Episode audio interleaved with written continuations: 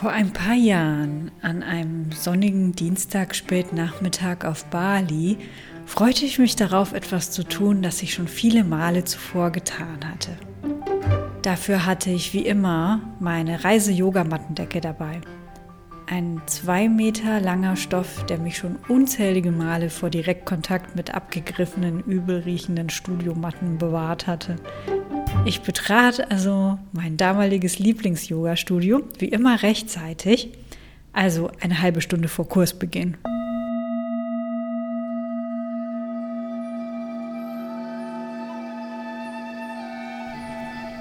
Der Holzboden knarzte unter meinen Füßen und der Wind bewegte sanft den Dschungel, der einfach mal den besten Ausblick bot, den man sich nur vorstellen konnte. Aber ich hatte keine Zeit, das Grünzeug zu bewundern, sondern flitzte durch den offenen, menschenleeren Saal, um schnell meinen Lieblingsplatz zu sichern, bevor die anderen Kursteilnehmer da sind. Und zwar ganz vorne im Fenstereck, wo ich niemanden vor mir und nur von zwei Seiten Mattennachbarn haben würde. Rechts und hinter mir. Auf jeden Fall besser hinter mir als vor mir in dem Fall. Aber das ist natürlich Geschmackssache. Auf der Matte angekommen, konnte ich dann auch wirklich in Ruhe ankommen. Der Stress der Anfahrt fiel dann auch so langsam von mir ab der Verkehr in Bali ist halt schon sehr laut und laut ist so gar nicht mein Ding. Ich strich meine Yogamattendecke schön glatt über die benutzte Studiogummimatte und dann legte ich wie immer strategisch zwei Yoga-Blöcke neben meine Matte, ähm, damit die nächste Matte nicht zu dicht an meine gelegt werden kann. Das mag ich nämlich nicht so gern. Also, damit war ich dann auch offiziell angekommen und fing an, mich so ein bisschen warm zu dehnen, während so langsam die Vorfreude auf die Stunde aufkam. Ich hatte damals schon ein paar Jahre Yoga-Praxis und auch schon etliche verschiedene Styles und Lehrer gehabt. Also ich wusste schon ziemlich genau, was ich zu erwarten hatte. Dachte ich. Denn diesmal sollte ich eine böse Überraschung erleben.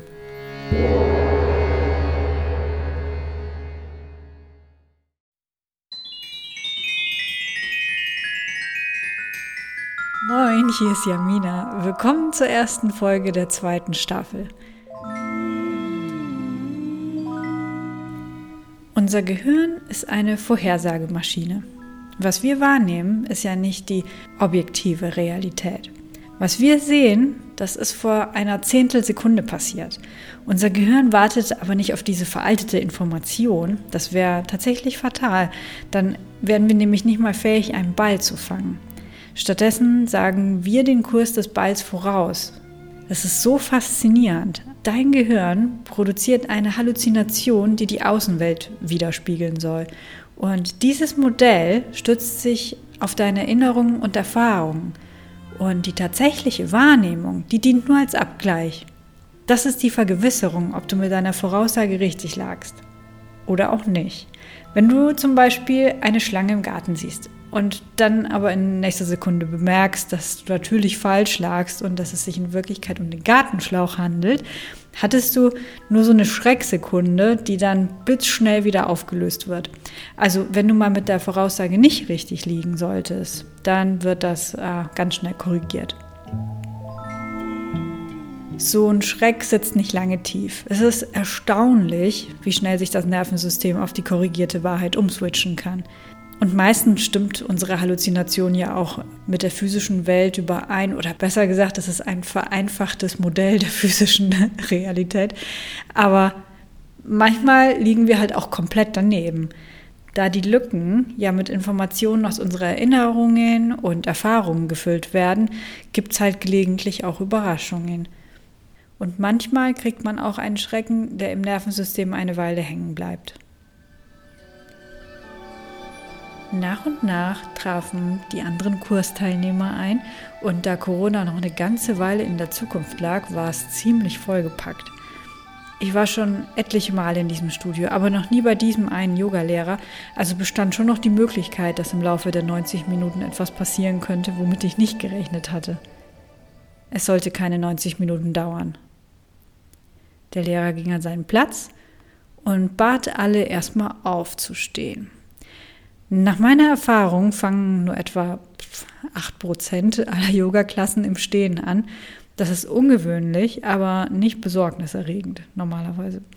Aber dann kam die Anweisung, wir sollten uns im Raum umsehen, genau gesagt unsere Mattennachbarn angucken und Hallo sagen. Ja, das war erstmal unangenehm. Ich zog meine Mundwinkel hoch, richtete den Blick auf Gesichter und sagte Hi und auch wenn ich mich nicht wirklich erinnern kann, hob ich bestimmt wieder eine Hand, einerseits um das Hallo mit einer Geste zu unterstreichen, aber da die Handfläche nach vorne dabei zeigt, ist es auch gleichzeitig sowas wie eine Abwehrhaltung. So ein subtiles, höfliches Hallo, ich habe dich gesehen, alles gut soweit, aber bis hierher und nicht weiter bitte.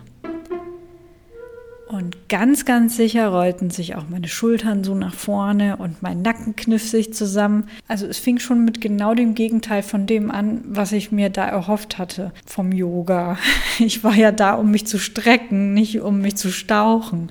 Und das war erstmal nur eine vernachlässigbare Kleinigkeit gegen das, was folgen sollte. Was ich an Yoga schätze, ist, dass es ein gutes Tool für mich ist, um Stress abzubauen. Also Stress abbauen geht nicht nur mit Yoga. Das kann man auch anders aus dem Körper kriegen. Wichtig finde ich nur, dass man überhaupt den Körper mit einbezieht. Also nicht nur die Psyche oder die Gedanken versucht umzulenken. Stress passiert nämlich nicht nur im zentralen Nervensystem. Das ist eine Kettenreaktion im ganzen Körper. Die Nackenverspannung ist so der Klassiker, an dem man merken kann, wie sich äh, das im Körper festsetzt. Das Nervensystem, das zieht sich vom Kopf durch die Wirbelsäule und von da aus in alle Teile des Körpers bis in die Fingerspitzen und die Zehenspitzen. Das ist ein System, das von oben nach unten, aber auch von unten nach oben kommuniziert. Das trifft blitzschnelle Entscheidungen und tut so viele Dinge, von denen du gar nichts bemerkst. Und es leitet auch ein Stressprotokoll manchmal ein. Und dazu gehört auch, dass die Muskulatur in höchste Handlungsbereitschaft geschaltet wird. Es ist ja ein Notfall. Vielleicht musst du ja kämpfen oder weglaufen. Deswegen gibt es die Anspannung. Aber wenn du nicht kämpfst und nicht wegläufst, dann bleibt die Anspannung und das ist dann das, was wir Verspannung nennen. Von den meisten Verspannungen merken wir ja nicht mal was. Das sind einfach nur lauter kleine muskuläre Imbalancen, die wiederum andere Kettenreaktionen auslösen können. Und dann kann es irgendwo kneifen und man weiß gar nicht, wieso eigentlich. Wenn es ganz doof läuft, dann kann es auch zu größeren Problemen kommen, wie zum Beispiel Bandscheibenvorfall, Ischias-Schmerzen oder was ich zum Beispiel lange Zeit hatte, diese kleinen Knötchen unter den Schulterblättern.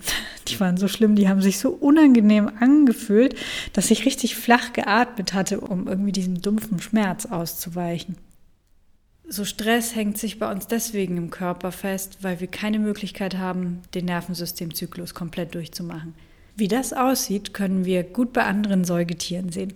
Also ich habe jetzt drei Hunde, deswegen nehmen wir die mal als erstes Beispiel her. Wenn sie miteinander spielen, dann fängt das meistens ganz leichtherzig an, aber es schaukelt sich immer mehr auf.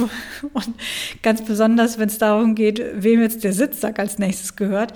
Und die Emotionen kochen auf und es wird sich angekeift, es ist laut und es ist wild und es ist stressig, also selbst als Zuschauer. Und dann springen sie auf einmal alle auseinander, schütteln sich einmal kurz durch, schauen kurz rüber, checken ab, ob wir uns jetzt alle beruhigt haben. Und dann geht es einfach total spielerisch wieder weiter. Kein böses Blut mehr und erst recht keine passiv-aggressiven Sprüche, weil man, weil man nur so tun würde, als ob alles okay wäre. Aber in Wirklichkeit brodelt es noch. Also warum beißen wir uns auf die Zunge? Könnten wir nicht auch einfach zeigen, dass wir aufgebracht sind, uns dann kurz zurückziehen, vielleicht wie Erwachsene unsere Emotionen verarbeiten, also uns selbst beruhigen und dann ganz leichtherzig wieder zurück zum Programm?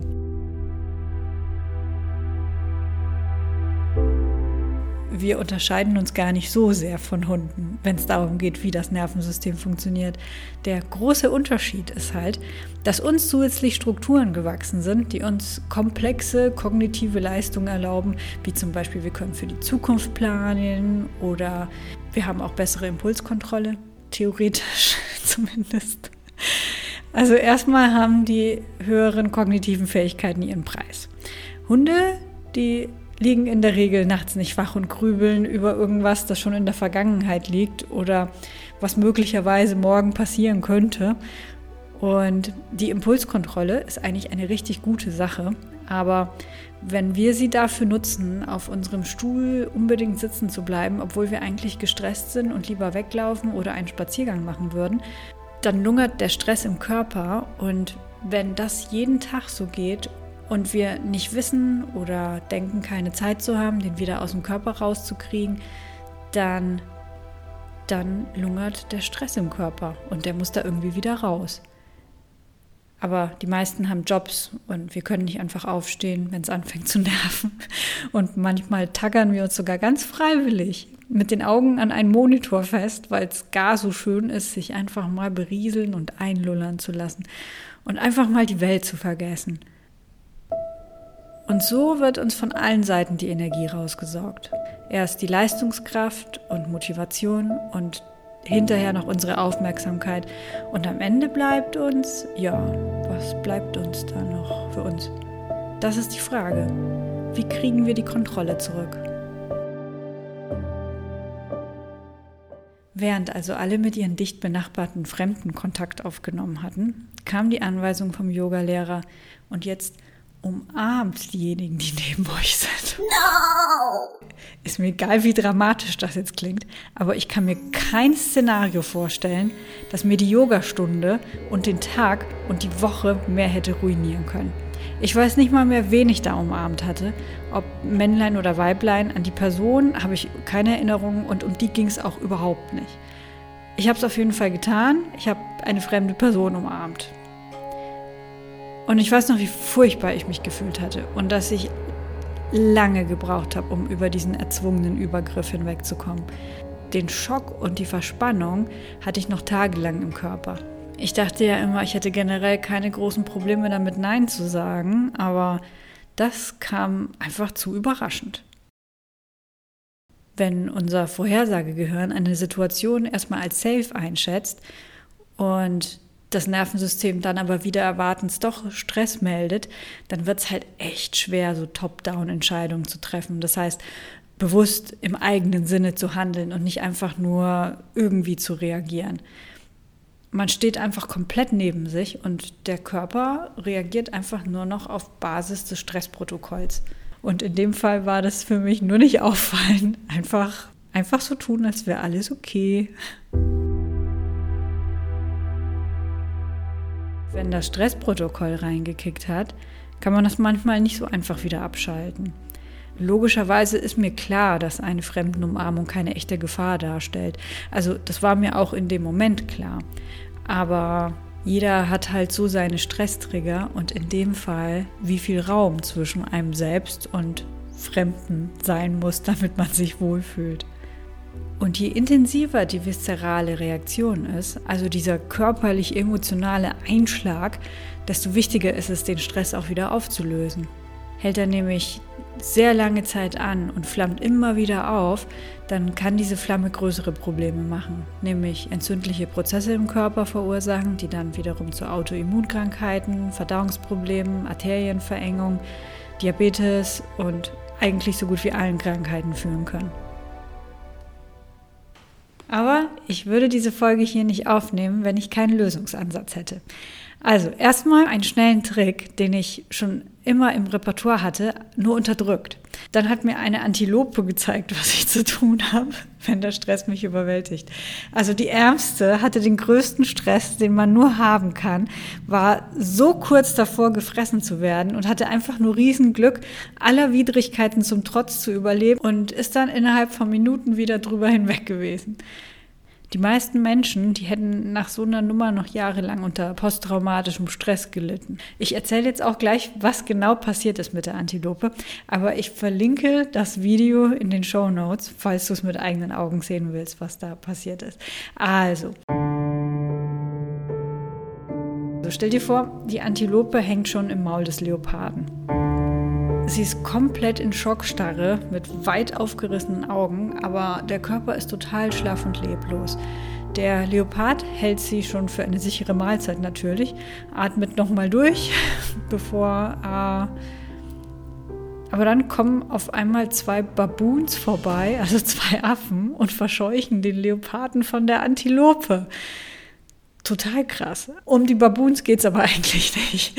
Also die Antilope liegt da, immer noch schlaff und leblos, aber sie atmet. Und dann sieht man da noch so eine Hyäne, die sie auch schon im Blick hat. Also der Antilope bleibt auf jeden Fall nicht ewig Zeit, wieder klarzukommen. Dann setzt sie sich auf und fängt an, sich zu schütteln. Aber nicht dieses kurze Shaky Shake, ähm, das, was die Hunde machen.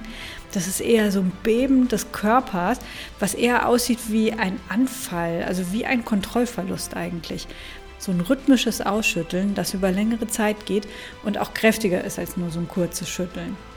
Ich weiß jetzt nicht, wie lange genau sie gebraucht hat, aber am Ende springt sie auf und macht sich auf ihren Weg. Okay, das Ding ist, Antilopen werden immer schneller darin sein, den Stress loszuwerden als wir. In einem Moment müssen sie zuschauen, wie einer ihrer Kollegen vom Leoparden gerissen wird und ein paar Minuten später sind sie schon wieder am Grasen. Also das ist ihr Alltag. Aber das Prinzip, Stress aus dem Körper zu schütteln, das können wir auch übernehmen. Das funktioniert bei uns auch. Und du kannst schütteln, aber du kannst auch tanzen oder rennen oder was auch immer gut in dein Leben passt und was dir Spaß machen könnte. Ich persönlich, ich schüttel immer mal wieder den Stress raus. Das sieht vielleicht ein bisschen merkwürdig aus, also man kann das nicht unbedingt in der Öffentlichkeit tun. Aber es funktioniert so unfassbar gut. Ich fange meistens bei den Händen an. Wenn ich sitze, stehe ich auf und schaukel mich komplett durch. Das ist meine Strategie gerade bei großem Stress und funktioniert auch noch, wenn sich schon wie kurz vor Angstattacke anfühlt. Manchmal muss ich nur ein paar Minuten shaken, aber ich habe auch schon eine halbe Stunde lang systematisch einen Teil nach dem anderen ausgeschüttet, die Arme und die Beine und von mega gestresst, ich komme gar nicht klar, ging es mir hinterher richtig gut. Ich war nicht nur nicht mehr gestresst, sondern ich war richtig happy hinterher. Auf jeden Fall, je länger, je besser, aber ein paar Minuten reißen es schon total raus. Und außerdem, und das ist jetzt Werbung in eigener Sache, bald kriege ich mein Anti-Stress-Programm online. Ich arbeite da jetzt seit einem Jahr dran und im Oktober ist es endlich soweit. Es ist ein Urlaub ohne Urlaub. Drei Wochen lang neue Videos und Mitmach-Tutorials. Zum einen, um sofort zu entspannen und Energie aufzutanken, aber vor allem geht es darum, auch das Stresstoleranzfenster langfristig zu vergrößern. Und wenn dir die drei Wochen nicht reichen oder du dir einfach länger Zeit lassen möchtest, das Programm und alle Tools hast du auch noch nach den drei Wochen zur Verfügung. Also du kannst dir alle Zeit der Welt lassen und auch so oft wiederholen, wie du es brauchst. Wenn du mitmachen willst, dann guck in die Show Notes, da findest du einen Frühbucher-Rabattcode. Je früher du buchst, desto günstiger wird's. Erstaunlicherweise habe ich mich von dem Umarmungserlebnis nicht vergraulen lassen. Ich war noch viele Male in diesem Studio, sogar bei genau demselben Lehrer, der damals seine Schüler immer erstmal zwangsknuddeln ließ. Ich habe den Teil der Stunde halt einfach nicht mehr mitgemacht. Und zwar habe ich einen einfachen Weg daraus gefunden. Da ich ja dann wusste, dass das kommen würde und wie genau das abläuft, bin ich gar nicht erst mit aufgestanden, sondern einfach sitzen geblieben und habe mich so lange mit Moskitomittel eingecremt, bis das Debakel vorbei war. Kein Augenkontakt zum Nachbarn. Das war auf jeden Fall so ein Key-Element, um da elegant rauszukommen. Tatsächlich hatte ich über das Umarmungsthema auch mit diesem Lehrer ein paar oberflächliche Wortwechsel. Und das war interessant und ein Thema für ein anderes Mal. Äh, wenn ich damals schon gewusst hätte, was ich heute weiß, dann wäre alles ganz anders gelaufen.